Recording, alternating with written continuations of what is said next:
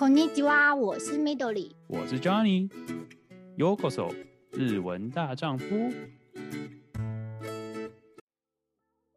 哎，就你刚刚说，就是老师让大家自我介绍的时候，其实还是在学校是关西的人是比较多的。对，我们那时候上学期吧，修的我老师的课，我是当旁听生啦，然后我是参加他们学部的一个叫 Seminar，他们叫做演习的课。 那堂课里面第一堂课，因为老师会想要认识大家，所以就请大家介绍说自己的出生的地方嘛，就是你家乡，然后再来是你念哪里的高中。那那时候我印象中介绍以后，大概一半吧，班上二十几个人，一半的比例是不是关西出生的，但是就是念关西的学校，就是像大阪啊、京都啊这些。那我看就是关西腔这部分，我就是之前有认识一个。在京都已经住二十几年的就一家人啊，就是夫妻，然后他们有两个小孩这样。我那时候就有问那他们家里那个高中生的妹妹这个问题，就是关于关西腔跟京都腔这件事情。但他的他是说，其实现在讲京都腔的人已经很少了，就是他阿公阿妈那一辈才会讲用京都腔，就是京都腔其实比较像是古语的感觉。那我们现在听到的关西变其实。呃，比较多的是大阪，大阪那边的方言，然后或者是奈良，就是说很道地的京都腔，他们自己说他们自己也很少用。对，然后如果用关西的话，他觉得其实就是大阪那边的方言比较多。嗯，哎、所以你的同学里面，其实他们讲话都有腔调，这跟我们。在学日文的时候，感觉不一样。我觉得很少哎、欸，我觉得他们就是课堂上面报告什么的，我听起来都还是嗯标准，没有什么关系腔。嗯、对对对，年轻人没有什么关系腔的感觉。之前有一个，就是我一个很好的日本朋友，他是是兵库人，我就有跟他说过，说因为我是在东京的时候认识他的，我就说我跟你讲话的时候，你就是很正统的东京的那种一般的。我听不，就是我没有听过他跟我讲，就是冰库那边的关西腔，然后他就说，他说这是一种那个 switch on 的感觉，就是在家里就回到冰库，或者是跟冰库的朋友在一起，他就很自然的切换成冰库，就是那边的关西腔。可是跟其他人在一起，比如说就是在东京的朋友啊，或者他平常的时候，他就很自然的不用关西腔。哦，所以他们自己会厉害的什么？对对对对，因为就是地域不一样，或者是朋友群不一样，他使用的语言的方式也不一样。对对对，他就说跟他自己在，就是他在老家的朋友了，跟家人的时候，他就会很自然的切换成关系腔的那种感觉。如果学校老师他是关系人的话，他上课不会有关系腔吗？就真的都是很正统的。对，平常的日文，嗯，其实我听的最多关系腔是我的瑜伽老师。一开始我真的是常常老师在我跟我讲动作，或者他在他在动作之前，他会解释一下说为什么我们要做这个动作啊，然后这个动作会就牵引到你的身体的哪个部分的时候，我就大概只听了三分之一，有剩下三分之一，嗯嗯，就是会有那个什么 hand hand 的那个，呃、对对对，呃，然后一听完之后，我就想说，嗯，对。然后我大概做了三四个之后，我就习惯了，我就说哦，原来原来老师在讲这个了，对 对。哦，所以在在课程上真的是比较不会有强调的问题，可能是大学的关系吧，我觉得。大学，嗯，可能跟学校，因为我学部的课其实都很大班，嗯、就是我们一班都有大概最少也都有七十几个人到一百，就是那种很大的教室，所以那么多学生在听，而且其实。我知道的话，其实大家很多学生出生都不是关系这边，就是很多人都是从别的地方来京都念书的。哦，原来如此。那果然对啊，因为为了配合大家，怕有些人听不懂，而且也比较不方便。那的确，应该说就是你可以觉得说，如果他们哪一天跟你讲关系，想，代表他们已经跟你算是很很近的朋友，有这个有这个情况。但前提是说，我也会讲，然后我也听得，哦、也是也是，也一种体贴的感觉，就是哦，我听得懂，所以他们就讲，然后嗯，像我有时候就是刻意跟我朋友说，不然你讲几句，我想要听听看，就是什么什么这 样子这样子，对，但我每次都听完我就忘记了，就是他讲的什么什么，但我就觉得很可爱啦，就是他那个甜甜的那个音。嗯，对，关西那边的方言听起来，我觉得对外国人听起来会觉得很可爱的一个腔调。嗯嗯，但是他们就说，其实就是真的只有在家里人或者是小时候那种朋友面前用的比较多。嗯，他平常其实也不太会用到关系腔。哦，OK。不过，对啊，我说真的，可能学日文都会觉得说啊，都是学正统日文，有一点腔调的时候，其实有时候真的还是蛮有，就感觉会有多一点，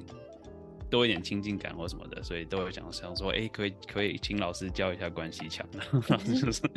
可能要看一看你的你的老师是怎样的人呢，也不也不一定能教你什么，而且说真的，他还是很口语的，不是书面上的东西，所以好像也对啊，就是好玩而已啦，对啊。哎、可是我之前有听，就是也是去旅行的时候，不知道是不是因为只是他们在商店的时候使用，就是他们在讲谢谢的时候，就是店家会讲 ok 这是很自然的。可这个是在关东是不可能听到的，可现在也是吧？就是在买东西的时候，在京都这边的话，都是就是你吃完饭那个都是 “okini”，对。嗯就是它就是谢谢的意思，嗯，对对，就是谢谢的意思。okini，对，因为觉得哎、欸，完全没有谢谢的感觉。就是我说，如果你在学校完全不日文的话，完全嗯，而且是很轻的一句话，你开始想说，嗯，对是什么？对。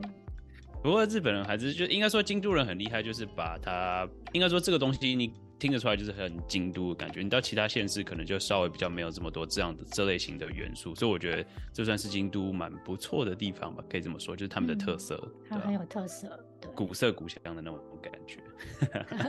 虽然说华人也不能说不会这样子，但你很少就是说用文言文来回答或什么之类的，就是或者是虽然说台语 OK 啦，也是有就是比较亲近一点的感觉，但有点就差不多这种感觉。诶、我自己很好奇，就是你自己在像是在京都这样生活下来，就是除了跟人接触，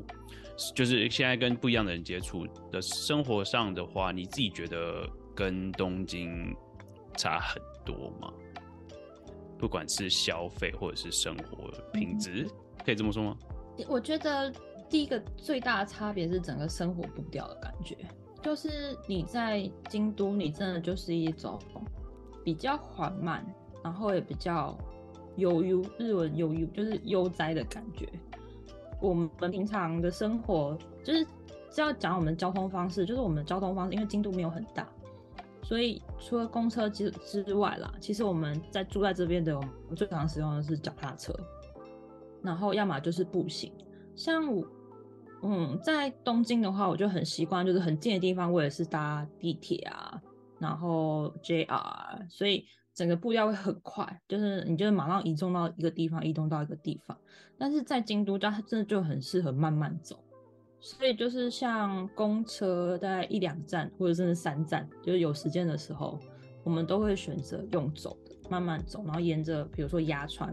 因为京都它的街道的规划就是棋盘式的、格子状的，所以它其实很好走。就是你走久了，其实你大概知道路的方向是哪边这样子。对，所以它整体的生活步调其实算慢，可是它的消费其实我觉得不比。东嗯，当然还是比东京便宜啦，毕竟东京还是比较 繁华。但是说真的，比如说买东西什么的话，其实也都不便宜。就是例如像一些嗯衣服吧，品牌什么的，其实我们有时候在找的时候，我们不会特别跑去大阪去买。哦，大阪会比较便宜。但是在京都的话，其实东西不便宜的原因是因为第一个是店面少。然后再来是因为这边就是卖的东西其实都偏给观光客啦，对，所以它的消费上面来说，其实要跟大阪比起来，会比大阪贵一点。对，哦，是哦，确实，大阪给人家感觉是庶民的马吉，所以他会觉得就是生比较有生活感，所以它的价位可能定价就比较低一点点。然后京都确实好像现在已经变得比较观光的地区了，所以像你说的是观光客比较多，所以它就更多属于观光的价钱，或者是比较少啦。因为其实像嗯大阪光梅田那一区吧，光百货公司什么的，它就超多的，所以它给人的选项很多。但京都的话，我们每次都说你京都在这边，你要逛这间，你要逛什么？说高岛屋、大 丸，我们没有什么太平价的选择。对，然后我们也很习惯，就是在地人也很常去。像我就之前都会在那个公车站的时候，被一些阿妈问说，那个高岛屋是坐这个方向吗？就很习惯买到现在都会去高岛屋。对，但是对，因为主要是选选项少。对，所以它的价位都会比较高一点点。我很好奇，就是交通，因为日本说真的，就是印象就是交通很贵。你说公车，我不知道京都公车，我相信有有月票这类型的东西吧？会大概开销大概是多少？我很好奇。交通上面来来说的话，京都的公车超级贵，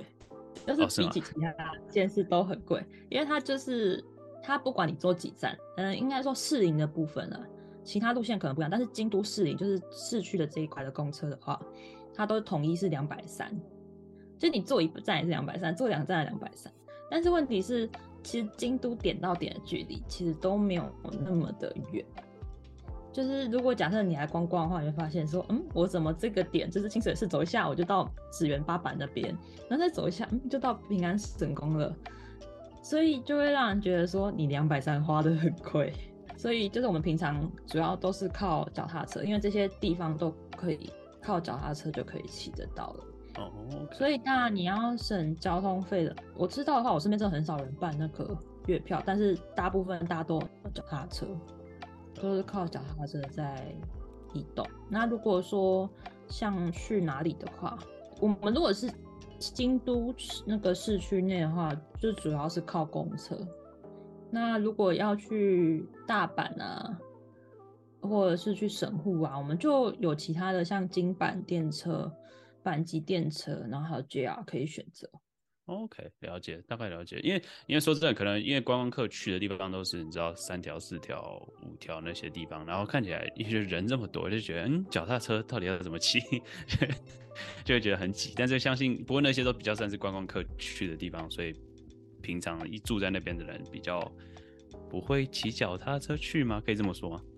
就是我们骑脚踏车的话，因为最热闹的那那块啊，它其实是不给人家骑脚踏车的。哦，对啊。商店街跟中间那一条河源町通这一段其实是没办法骑脚踏车的，所以我们都会选择外面，就是那个鸭川。嗯。第一个是沿着鸭川骑，沿着鸭川它可以一路从。你从七条一路骑到那个北白川那边都可以，然后再来就是反方向的，就是乌丸那边，那些巷子其实都可以骑，所以我们就是骑这边。哦。所以在你不知道，就是观光客没看到的地方呢，就是会有脚踏车这样子来回来回来回。原来如此，难怪我想说，我印象中怎么好像脚踏车也没想象中的多，然后就原来都是骑在外围的地方。危险啦，就是因为那边的行人最多嘛，所以那边其实是禁止脚踏车通行。哦对，OK，了解。哦，不过感觉在鸭川骑脚踏车真的蛮惬意的。不过啊，我上次好像没没什么机会去租，但你那里租脚踏车可以骑，好像感觉又又好像有，但是我没没没遇到这个机会去骑。OK，呃，我我好像也没有特别听到有人租脚踏车。对啊，可是我会觉得好像好像是蛮不蛮不错的商机啊。像我就会想要去骑鸭船，对吧？可能观光客光是逛街就已经够，逛逛街跟吃东西三三四五条就就已经够很多了，所以他们这种走路就 OK 了。不过听起来好像住在那边也是蛮惬意的感觉，是还真的还蛮。